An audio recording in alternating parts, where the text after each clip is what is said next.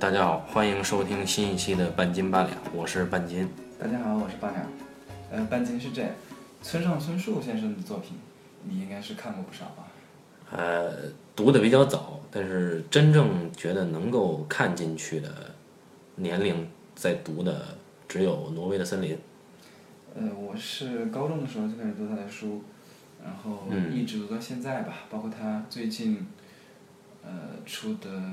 从 EQ 八四开开始啊，然后到几本访谈录，我是都有看。我就是在看他的书的过程当中呢，呃，因为你知道村上他是一个就是非常知识面非常广的人，嗯，他有很大的阅读量，然后也介绍了很多的呃音乐知识，呃，众所周知，他是一个爵士的乐迷，对吧？嗯呃，我也从他的书当中学到很多知识。那从他的书当中呢，我有一次就无意当中就发现他提到过一本书，叫做《漫长的告别》。啊，雷蒙德·钱德勒的，哦，你知道这本书？对我读过一遍。啊，是吗？我是我最开始是不知道这本书的。我们我读硕士的时候，寝室里面有一哥们儿，嗯他买了一整套，就是好几十本劳伦斯·布洛克的，就是侦探小说。啊，啊，劳伦斯·布洛布洛克他也是叫什么硬汉派侦探小说，对吧？对，要比钱德勒晚一倍。啊，是吗？嗯因为当时我就看过几本劳伦斯·布洛克的书，嗯，呃，比如《屠宰场之舞》啊对对腐之罪》。对对，类似这样的书。然后我那个同学就告诉我说，他说啊，雷蒙德·钱德勒有几本好书可看。嗯然后我看到村上也在推荐这本书，于是我就找个时间看了看这部就是《漫长的告别》。后来我才发现，哦，原来村上居然把这本书，呃，重新翻译过，就是按从他的那个角度翻译过一版日本版。嗯，在日本也做过非常大力的推荐。啊，这好像是二零零六年的事儿，就是他在日本掀起了雷蒙德·钱德勒阅读的热潮。嗯，我为什么要想提到就是《漫长的告别》呢？嗯因为是去年的时候啊，我看到了一部日剧，啊，我也看过，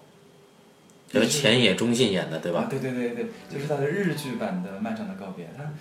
呃，我最开始很好奇啊，就是因为《漫长的告别》它本身讲的是一个发生在美国的故事，对，一个发生在二十世纪的五十年代的美国，它有严格的时间限定性和背景的限定。对，嗯，就是所以我就很非常好奇，这个这本书它如何把它改编成，改编成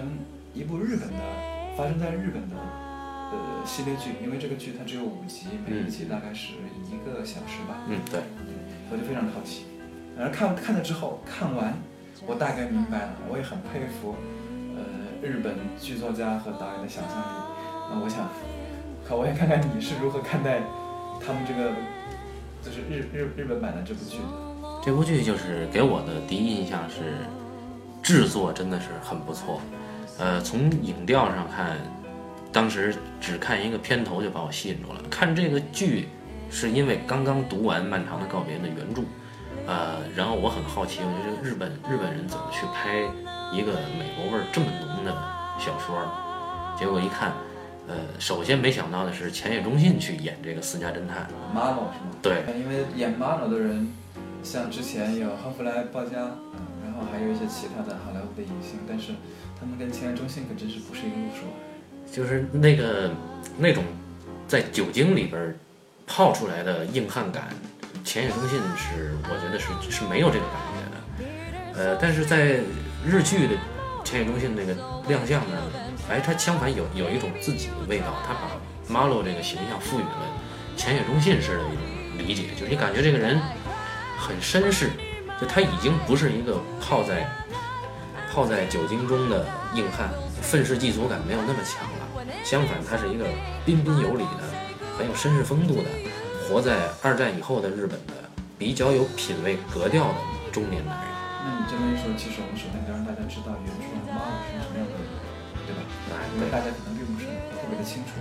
嗯妈妈这个人呢，很某种意义上来讲，他就是《漫长的告别》的作者雷蒙德·钱德勒的一个化身。一个没有一个好的社会地位，对吧？没有什么好的社会地位，他是一个没有牌有有没有牌照的一个私家侦探，嗯，然后干着一些小活儿，然后向来是游走在灰色地带的。对他有他自己的原，他非常有他自己的原则，但是呢，他又不会说呃满口大道理啊，又并不讲什么什么崇高的什么呃道德意识，他又不讲。虽然他有自己的自身的原则，嗯。那么他做事呢，有非常刚强的一面，非常果断的一面，但他也不是说，嗯嗯，就嗯不能够被其他的东西因素所影响。也就是说，他其实本质上其实是个很善良的人，只不过他这种善良包裹在他的一个硬汉的外表之下，所以呢，呃而他他的这个外表呢又跟他的周边环境格格不入，他跟不上这个时代，但他也没有办法去挣脱它，所以最后你就会觉得啊，这个人其实挺孤独。反正我看这本书的时候就觉得，马诺其实是一个很孤独的人，很孤独，很高贵。对他可能就是一属于一个旧时代的一种具有呃老一辈人那种嗯古典气质的一个流浪汉。对他的荣誉感和他的原则都比较奇怪，与当时的社会是格格不入的。对，也就是嗯，而而我们刚刚一形容一个这样的呃原著当中的 Marlowe，然后再想想前野中信，我不知道听众是不是对前野忠信会有一些印象。那他呢是原来是模特儿出身，啊，后来拍了很多的电影之后，然后就成为了第一流的，就是日本在四十岁左右这个年龄段当中，嗯，第一流的演员。那他演过《东京日和》啊，《幻之光》啊，《母亲》啊，这样一系列的影片。对，包括北野武的《座头市》里面演一个嗯没落的武士。啊，就是最后那个大反派杀手，对吧？对，他之前演的是一些这样的形象，然后到到这部影片当中，他突然就换成了一个风度翩翩的 Marlowe，这个确实是我看之前是意料不到的，但是我们并不觉得很违和。对可能是因为他抽烟的风度非常帅。呃，美版的啊马洛是呃烟和酒，尤其是酒精，对酒精的理解很独特。日本版的《漫长的告别》这个剧里面，千叶忠信主要是依靠喷云吐雾和他的咖啡冲泡技巧。那我们刚刚就说过，就是说，呃，其实我们俩都关注的更更多关注的是他如何把一个美国的故事改成了一个发生在日本的故事，对吧？那么他做的第一步就是找到一个合适的演员。那么当当前野忠信在这个剧当中出现的时候，我们能够认可他，觉得哦，马老师这个样子也不错，但这还不够，对吧？我们需要从他的整个故事的情节上，因为这个原著的小说它毕竟是一部侦探小说。呃，那么它的情节线还是相当的紧凑的，呃，一环套一环。那他要整个的把它搬到日本过来。那这里我们要打断一下，嗯首先就是其实我们也应该跟大家谈一谈，就是呃，我们所说的雷蒙德·钱德勒的这个硬汉派侦探小说是怎么回事儿，对，这关于硬汉派侦探小说，应该是相对于传统的侦探小说而言的。呃，所谓传统的侦探小说呢，应该就是由像福尔摩斯的作者柯南道尔开始，呃，包括英国的阿加莎·克里斯蒂等人，他们塑造出来的一系列的侦探形象，而这些侦探形象呢，呃，在通俗文学获得普及之后呢，可以说是深入人心。那么他们的手法或者说是情节的设计，主要集中在对案件和推理手段的精巧想象力上。那么，呃，为什么后来会在美国产生了一个颇具本土特色的流派，叫所谓硬汉派？这是为什么？就是它和传统的侦探小说的区别在哪儿呢？呃，其实我最开始也不是特别清楚，直到我看了一大堆好莱坞的电影之后才知道。嗯嗯、像《双重赔偿》啊，嗯，呃，那也是钱德勒编剧的作品。啊，对，就是还有《马耳他之鹰》啊，嗯。嗯、像这看了这些电影之后，我才知道，哦，原来像《马耳他之鹰》的编剧，呃，达希尔·哈比特，嗯，然后《双重赔偿》的编剧雷蒙德·钱德勒，他们自己写了一批的书，呃，写的一批书里面基本上塑造的都是一个孤独的个人英雄，他们所塑造的这个孤独的侦探在查一个案子，在查案的过程当中，情节并没有，并不是说那么的精巧，他们重在展现当时的一个一个比较冰冷的、一个一个比较颓废的一个社会，因为当时可能是因为世风日下吧，当时正好是在三十年代左右到四十年代，呃，经济危机之后，嗯啊，那段时间可能跟美国的环境有关系，所以就塑造了一个相当堕落的社会。对他们的主角侦探其实是介于法律和犯罪之间的灰色地带，而他们的手段探案的手段并不遵循法律手段，几乎有的时候可以说是不择手段。但是他们所信奉的这个个人价值观啊、准则信条，却要比所谓的光明正大的正派人士要高贵得多。而他们本人呢，又都是愤世嫉俗、沉迷于酒精的、很执拗的一类人。其实我们要是能够发散的更加呃放纵一些，然后呃我们几乎可以觉得，呃洛南的黑暗骑士，嗯也许就是当初的马龙，对吧？嗯，啊，那只不过只不过四五十年代能不能像勒他笔下的马龙更加的残酷，更加的孤独，对，他社会社会感。他的社会感更强。而如今二十一世纪诺兰的蝙蝠侠呢，则因为时代的原因，他无法，他无法把他的哥谭市变得更加的堕落和无耻而且他也没法让布鲁斯韦恩破产吧？啊，对，所以他呢就是在情感的冲击上以及人物的深度上可能要稍稍弱一些，但是基本上我们可以觉得他们俩是有一定的传承关系的。那我们说到这儿，那么硬对于硬汉派侦探小说，呃，当我们把硬汉派侦探小说和以诺兰为代表的这种，呃，偏黑暗的超级英雄片放在一起之后，大家应该就会有一印象，对吧？我们就是更黑暗的超级英雄。对，这个在 在美国呃四十年代前后的时候出现了一个电影类型，这个电影类型在今天呢已经很少有了，就叫做黑色电影。对，啊，那么这个黑色电影的代表作呢，像《马耳他之鹰》，呃，《双重赔偿就》，是我们刚刚说过的。呃，当然还有一些，还有很多很不很棒的黑色电影啊，哎，对，包括那个奥斯威尔斯的啊《丽姐家人》，呃，还有这个呃朱尔斯达辛拍过一系列的黑色电影，然后比利怀尔德除了拍《双重赔偿》之后，也拍过一些其他的，嗯，呃，包括那个包括《日落大道》啊，对对。那么其实呃，在后来就黑色电影就很少了，因为最近呃两千年以后，离我们比较近，我们现在能想到的，比如说波兰斯基有一个《影子写手》，呃这个是黑色电影。呃，而我们中国有这个最近那个廖凡演的那个叫什么《白日焰火》，哎，《白日焰火》可以算是黑色电影。那我们这么一说到这些呢，对于小说的气质，就是我们刚刚说的雷蒙德·钱德勒的小说的气质，嗯，它就应该是有了一个个一个粗略的但但愿没有误导大家。对对对。呃，为什么生在美国的呃硬汉派侦探小说会能在日本成功的被改编，或者说为什么能在日本掀起雷蒙德·钱德勒的阅读狂潮？一方面是有村上春树的影响力，那么另一方面呢，其实我们呃喜欢看推理小说或者侦探小说的朋友，应该听说过一个流派的名词叫做社会派。这个社会派是诞生在日本的一个推理小说流派。我知道啊，松本清张吗，哎，对，他的开山祖师就是松本清张，而松本清张和呃安加莎·克里斯蒂以及柯南·道尔其实被尊称为世界三大推理小说家，对吧？这是当然有不同的标准，这是其中一种。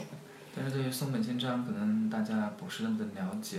呃，我们对于日本的推理小说家最了解的应该是东野圭吾啊，或者是岛田庄司、嗯这一些比较年轻的推理小说家。那么松本清张是老一派的，对吧？他是对五十年代就已经有作品，然后去世应该也有二十年了吧？因为松本清张的代表作改编成电影以后呢，叫《杀气》。《杀气》呢是我们父辈，呃，年轻的时候，正好中日邦交关系比较好的时候啊，引进了一批日本片，其中就有《杀气》。日本的社会派是怎么来的呢？推理小说啊，日本大概有两种分支。社会派是相对于本格派而言的，本格是一个日本本土的词汇啊，它的意思呢就是纯粹的以推理技巧。推理技巧包括什么呢？包括，呃，犯罪动机、犯罪手法，啊，然后解谜的形式，比如大家熟悉的什么密室杀人事件的侦破之类的啊。那么这种叫做本格派，它集中在技巧上；而社会派则相反，它集中在主角以及呃主角所处的社会关系以及社会背景上，甚至是几十年前的社会背景对今天的主角有什么影响？比如说很有名的森村诚一的《青春的证明》《人性的证明》和《野性的证明》三部曲，啊，这就是很典型的社会派推理小说。也就是说，社会派其实更重要的，或者是更在意的是挖掘犯罪的动机和社会的关系。对，那么他也注重刻画社会的阴暗阴暗面吧？啊，啊，这就是我们开玩笑说的，呃，日本人民最爱挖社会的问题了。对，那么现在当代的社会派的小小说家呢，其实刚才八两提到的东野圭吾呢，东野圭吾是一个游走在本格派和社会派之间的人，那么他偏重于社会派一些，而真正所谓被国民承认的继承了松本清张的社会派小说的呢，应该是这个宫部美雪，对吧？嗯，宫部美雪自己呢也所罗门的宝藏吗？啊，对，包括什么理由啊、火车呀、呃等等等等，邻人的犯罪啊，这是宫部美雪的代表作啊，包括这个模仿犯啊。那么宫部美雪自己呢，其实整理主编了松本清张的几部短篇集啊，我们感兴趣的朋友也可以去看一看。好，当我们说到社会派的时候，你刚刚就想，那肯定是因为社会派它更注重的是在意呃呃一件一个犯罪事件和社会的关系。对。而我们的硬汉派侦探小说呢，其实勾勒的也是社会的一个众生相，对吧？对所以他俩其实有相似之处，所以日本的读者们才会很容易就能够接受雷蒙德·钱德勒的很多年前这种作品。没错，因为从松本清张来看呢，我们分析他的背景，其实啊，既然他是社会派的开山祖师，呃，其实他是在二战后美国占领日本的时候开始进行创作，而整个社会派的背景，尤其是经典社会派的推理小说，它集中的社会背景也会相当一部分比重都放在美战时期的日本。说完这个社会派和美国的硬汉派，这两个其实我们相信大家应该听出它的共通之处了。所以从《漫长的告别》的日本译文版到《漫长的告别》的日剧版，都能够获得不俗的口碑，我们就可以有一个合理的解释。那么我们需要现在需要讲的就是从书到日剧版，它有一个怎样的变化，对吧？嗯嗯，对，那么我们可以简要的说一说这个小说的内容。嗯，小说小说里面的马洛先生呢，有一天遇到了一个人，遇到了一个酒醉的青年，和那个酒醉青年呢，算是认识了一个朋友吧。嗯，那但是没多久呢，这个朋友就出事儿了。有一天晚上，这个朋友突然找到马洛的侦探事务所，呃，浑身是血，慌慌张张。那么他呢，告诉马洛说：“你什么都不要问，能不能帮我一个忙？”呃，他说：“呃，这个马洛说帮你什么忙？他说我要我要离开这里，你能不能帮我？”马洛因为有自己的原则和做事的信条，所以他认定了这个人是朋友，那么他就不惜违背自己身为私家侦探需要遵守的法规，呃，也要帮助这个人离开。于是他就帮了这个人的忙，成功的让这个酒友离开了当时的城市。前脚马洛刚刚帮他离开，后脚就有人来调查，啊，为什么呢？说这个朋说他离开的那个酒友，能简能简短点吗，这个太长了。我觉得应该从头开始，简单三句话说完。好，你说，呃，马侦探马洛先生有一天遇到了一个非常有礼貌的酒鬼，那他跟这个酒鬼成为酒友之后呢，有一次就帮这个酒鬼离开了这个城市。我们现在先，我们估计这个城市应该是旧金山或者是洛杉矶啊，或者是美国的一个著名大城市啊，我们现在先不说。然后这个酒友离开之后呢，有一天给他寄来了一笔钱，然后还写了封告别信。然后本来这件事情就应该结束了吧，嗯，结果没想到没有结束。然后后来大家说啊，这个酒鬼死掉了，和和这个这个第一是酒鬼死掉了，第二出了另外一件凶杀案，那警察就找上了马龙说，你的那个酒友是不是跟这个凶杀案有关啊？我得把这个事儿查出来。然后马龙就疯了，那那他这事儿他洗不清对吧？也别人都知道他跟这个酒友有认识，所以他只好就是努力去追查那件凶杀案的真相，然后查查查查到最后，他查到了一个万万没有想到的真相。嗯，这是原著的内容。那我们在原著当中想象到啊，首先这个故事的故事的背景呢是发生在就是二战之后，哎，啊，其次是发生在美国本土，嗯，啊，当然后面我们知道那个他的那个酒友其实是逃到了墨西哥或者是逃到拉美的一个地方，对吧？那个再说，好是这样的一个东西。日剧是怎么改的呢？我们要知道，首先日剧把时间放在一九五零年代，正好是，呃，日本在美国占领阶段，嗯然后百废待兴的时候，剧版的一开始依然是侦探侦探先生，啊，就是前野忠信，侦探先生同样遇到了一个非常优雅的酒鬼，这个酒鬼先生呢，也跟他成为了酒友。酒鬼先生有一天晚上，也跑过来跟他说：“我要跑路，你能不能送我？”嗯，然后侦探先生就真的把酒鬼先生给送走了。送走了之后，然后第二天新闻报道出现，说这个某一个著名人士家里死了一个人，哎，女明星啊，对，一个女明星死了，而侦探偏偏知道这个女明星就是他那个酒友的妻子子，而他的酒友就是被他自己送走的，这一下他就跳进黄河也洗不清了。对，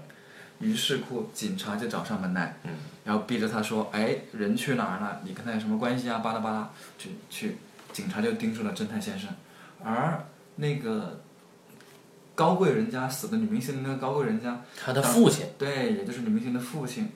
那个政客吧，好像是一个、哎，他是一个横跨商界和政界黑白两道通吃的一个，一个大人物，哎，这个大人物也找到了这个侦探，啊，然后呢，又有另外一件事情，就是有另外一个神秘的女人，也找到了侦探，希望他来帮忙，然后我们的侦探先生就绕在这一圈儿人物当中，但是都跟这起凶杀案相关。对，都跟这什么，然后无法自拔，然后最后他依然发现了一个令人惊奇的真相。对，具体是什么真相我们不剧透啊。对我们不剧透，那、不行还是要剧透啊，不剧透不行啊，呃，不剧透时间不够啊。呃，那是这样，就是这个马洛啊不，这个前野忠信啊，在在被警察逼问的时候呢，他谨守作为朋友的原则，一句话都不说。那么再这样下去呢，他很有可能被视为共犯，甚至会把杀害明星的这个女明星的罪名推到他头上。这个时候呢，他被保出来，一个神秘势力保了他。后来他知道神秘势力，没想到是这个死去女明星的父亲。大人物，大人物，而这个时候，那个大人物呢，给他施加压力，说你呢，我已经把你保出来了，但是这个事情你不要再过问了，与你无关，反而激起了他的好奇心。同时，在他和酒友经常光临的那家酒馆里边，他又邂逅了一个非常漂亮的姑娘，这个姑娘就是死去女明星的亲生妹妹，也就是那个大人物的另外一个女儿。他呢，想让我们的千叶忠信侦探继续帮他调查，他姐姐的死因，对千叶中信当然就开始努力调查喽。一个新线索浮出了水面，有一个作家，据说和死去的女明星有一些关联你就直接说有一腿吧。啊。对，那我们的千叶忠信就沿着这条线调查，接触到这个作家，并发现了作家有一个非常漂亮的妻子啊，是由小雪饰演的。那么他自己呢，不可救药的喜欢上了这个作家的妻子，啊，用原著也好，还是用日剧的描述也好，我们都发现其实这个女人身上有一种很神秘的吸引力，吸引到了我们的主人公。再往下调查呢，我们的前野忠信呢就发现这个作家呀有酗酒的毛病，他和他妻子呢之间其实是貌合神离。再往下调查，他发现。作家知道这个事情的真相，还打算写本书出来。但是他的妻子是要阻止这件事儿发生，甚至不惜勾引千叶忠信。千叶忠信一方面要顶住呃死者父亲那个来自黑白两道的压力，另一方面呢又要呃抗拒作家妻子对他的吸引力，同时还要继续调查一个作家，直到最后啊他接出了一段战争时期的悲剧故事，才解开了一切的谜题。嗯我们其实可以从他如何设置这个故事的背景开始讲起。对，我们应该从谜题的发生年代开始。嗯，因为谜题的发生年代是在一九四零年代，一九四零年代啊，正是太平洋战争爆发的时候。而我们的侦探他认识的那个酒友，也就是那个逃犯，被他送走的那个逃犯酒酒友逃犯，嗯，呃，最开始他的背他的身份背景是什么呢？他是一个在中国东北参加过战争的老兵，嗯，啊，战争结束以后，他伤了一条腿。伤了一条腿，然后回到了日本祖国，然后呃无所依靠，对吧？嗯，无所依靠。现在他长得英俊潇洒，对，最后跟女明星搞在了一起。倒插门儿啊。啊，对，在在了一起。那他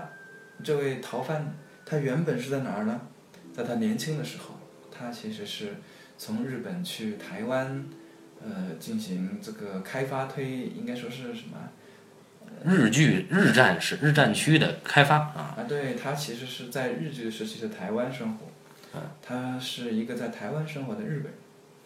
呃，他在那儿，在战争之前呀、他在台湾邂逅了呃他所居住寄住的那个家里的小姐，对，啊，也是日本的，也是日本人，也是在台湾生活的日本人。对，台湾生活的日本人。那么两个人就相爱了。对，他们的爱情故事发生在他们，呃，他他们的爱情故事发生在台湾。也就是他们十六七岁的时候，正是人生最美好的时候。对，但这段爱情呢，却因为战争而对中断。呃，这个我们的酒鬼啊，他不得不北上参军，而这个姑娘呢，就下落不明了。对，等到后来呢，我们不难想象，呃，等到四五年，呃，二战结束之后，嗯，呃，作为在台湾的日本人，当然是撤侨回到了日本，对吧？对，这个在电影《海角七号》里边有这个背景介绍。啊，对对对，《海角七号》也有类似的情节嘛。嗯然后在在日本呢，有一次非常残酷的重逢。为什么说残酷呢？是因为我们的这个酒鬼啊，他参军归来以后，娶了当红女明星，而且是又成为呃大商人的女婿之后啊，他俩的结婚典礼上，这个酒鬼遇到了他年轻时代在台湾的恋人，而这个恋人这个时候已经嫁为人妇了。嫁为嫁给那个另外一个酒鬼作家，那这两个人就重逢了，你一不小心已经露底了，好吗？没关系，这个故事其实不在乎露不露底，对对对。因为这个故事的魅力，它不在于谜题。你就知道结情节也会看下去。现在我们可以说什么呢？然后呢，这两个人呢，因为各自已经有了家庭，就注定两个人要守着谨守社会的伦理规范，不能再继续，呃而且两人也不可能再续前缘。但最后他俩还是打破了这个规范。对。那么这就牵扯回为什么这位女明星会死？真正杀这个女明星的人到底是谁？我觉得这个谜题我们还是先不要露底了吧。那么就不讲这个了。反正我们已经把在日本占领台湾时代的这个年轻人的爱情讲出来了。对，因为他就是他的改编呢，呃，也用了巧妙的用到了他们能够找到的所有的素材，应该说是。啊、背景对，嗯，对你包括二战的背景，二战失败的背景，以及战后重建的背景，战后重建的背景，还小心翼翼架了一个日本跟台湾的关系。对对对，呃，所谓漫长的告别呢，这个名字也其实很有意思，对吧？原著里有一句名言啊，所谓呃告别就是死去一点点。那么这其实是非常残酷，呃，甚至是凄美的一句话。它讲的是一个过程，而这个过程是告别的过程，就注定是一段无法挽回的，呃，对过去的一种怀念和埋葬。对，嗯，就像就像我最开始看到这本书的时候，我想，这这书的原名叫做《The Long Goodbye》，漫长的告别。那其实我就很好奇，他这个告别到底是向谁告别？对，我们可以说，呃，这个故事当中是这个真正的悲剧人物，也就是这对少年时候在台湾台湾就是的年轻情人之间的告别。嗯，那么也可能是 Marlo 和他这位相逢不多但是很谈得来的酒友逃犯的告别。对，那么也有可能是，呃，影片呃影片的结尾那个大人物，当黑通知黑白两道的大人物重新踏上那个政治的前台的时候，那么 Marlo 就是背身而去，意味着他向这个时代在告别，对吧？他向一个新的时代告别。也就是最后这告别，他呃这个书的名字告别，对于这里面的人物也好啊，对于这个事件也好，它都赋予了更漫长和更深刻的意义。有一种和当下渐行渐远的孤独感。在影片中，我印象特别深的是，因为你刚一开始你就说的这个日剧的制作非常的精良，对吧？嗯嗯嗯，但它这个精良的制作是有很大的抵触感的，呃，因为它的很多部分都发生在新的建筑物当中，当时在呃美战期间，那么呃有出现了很多新的美式的酒吧呀，对，美式的服装打扮、美式的汽车啊，它都是美式的。嗯。而在有一些地方，它又是日式的啊，包括作家的屋子里面还有一些女性的打扮啊，还有还有一些残存的一些战前的一些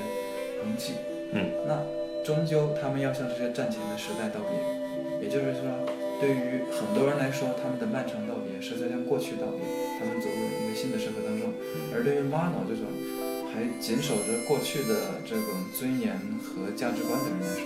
他其实是既没有了过去，也不容于现在，对吧？对，是一种深入到骨髓的孤独感啊。你不要总是这么抒情好吗？好我们现在就要考虑，就是既然谈到了呃日剧《漫长的告别》，有一个很特别、很微妙的地方，就是它埋了一根线，一个暗线，讲台湾与日本的微妙关系，既是地缘上的，也是政治上的。它这段历史将成为日本无法割舍，也成为台湾无法割舍的一段过去。那么，其实呃，关于日本和台湾关系，还有台湾对日本的态度，我们有一个当代有一个导演啊，经常在探探讨这个这个主题，就是台湾的那个那个魏德胜导演，海角七号，哎，《海角七号》、赛德克·巴莱都是他的作品。还有他最近监制了一部电影，好像也是跟这个日台的过去历史有关的。啊，叫 Kano K A N O，因为有题材敏感性，所以在在大陆呃不是那我们很难查到啊。那么我们说回到《海角七号》这个影片，讲的是台湾对日本有一种遗父子的感觉。这个怎么解释呢？就是说，我们知道《海角七号》的剧情，我知道《海角七号》里面有一个日本女孩田中千惠，田中千惠在台湾发展是吧？她是去台湾呃做音乐，做音乐。那日本人到台湾做音乐，那简直是给台湾音乐圈扶贫啊！哎，那么最后正是因为田中千惠的坚持，才让这个范逸臣主演的这位，呃，这位杀马特青年啊，对自己有了重新的认知和但是我们还是不要过度阐释那个东西，对吧？没法过度阐释。对，毕竟它过审在大陆公映过。啊，对，我们可以说，呃，《海角七号》能够看得到一些呃台湾人的心态，台湾人民和呃日本人民的这种呃无法，就应该说是无法割舍这种连接关系，对吧？嗯因为历史就是历史，它存在在那儿。嗯，而相应的，我们在《漫长的告别》这个日剧版当中，也看到了日本的创作者对于台湾的怀念和感情，对吧？嗯这也是可以理解和可以接受的。关于台湾和日本的这个微妙关系呢，呃，毕竟不是我们真正要表达的主题，我们不宜在这儿过多的展开，只是利用它来把日本的社会派和美国的硬汉派小说嫁接到一起，生成了《漫长的告别》这样一个日剧，以及这个日剧背后在日本的受众的影响，呃，能够做一个我们认为不太牵强的呃一种解读，所以、嗯希望并没有误导大家。呃，也希望能给大家提供一个角度去一起去探讨。嗯，好的小说是经久不衰的。呃，我们也觉得《漫长的告别》是一本很好的小说。是，呃，如果大家有机会的话，可以找来读一读这本书。当然，如果觉得花很长时间读书会很痛苦的话，直接看日剧版的也无妨。嗯，呃，毕竟里面要帅有帅吧，对，味道是对的。啊，味道很对。然后美国还有一版《漫长的告别》是电影，是著名导演罗伯特·阿尔特曼呃导演的。那么这个片子呢，跟日剧是完全不同的两种风格，也可以看一看。那么关于雷蒙德·钱德勒，关于《漫长的告别》，关于社会派、硬汉派，我们今天就谈到这儿。我们只是很简单的去，呃，有一种常识性的说法去聊一聊，对，并不见得多么的准确和深刻，嗯，还请大家原谅。好，谢谢大家收听今天的半斤八两，我们下次再见。这个一点都不欢乐，怎么可以这样？